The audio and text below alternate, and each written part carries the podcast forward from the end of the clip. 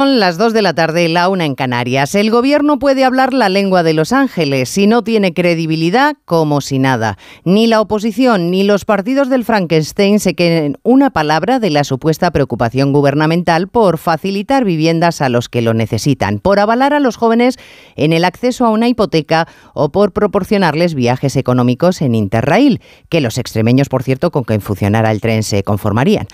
Todos y cada uno coinciden en el electoralismo que la población, o parte de ella, ha detectado hace ya tiempo.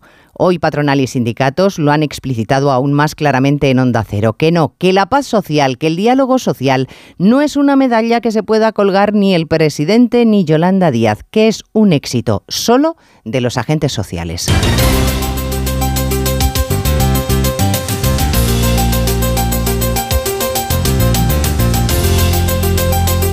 En Onda Cero, Noticias Mediodía, con Elena Gijón.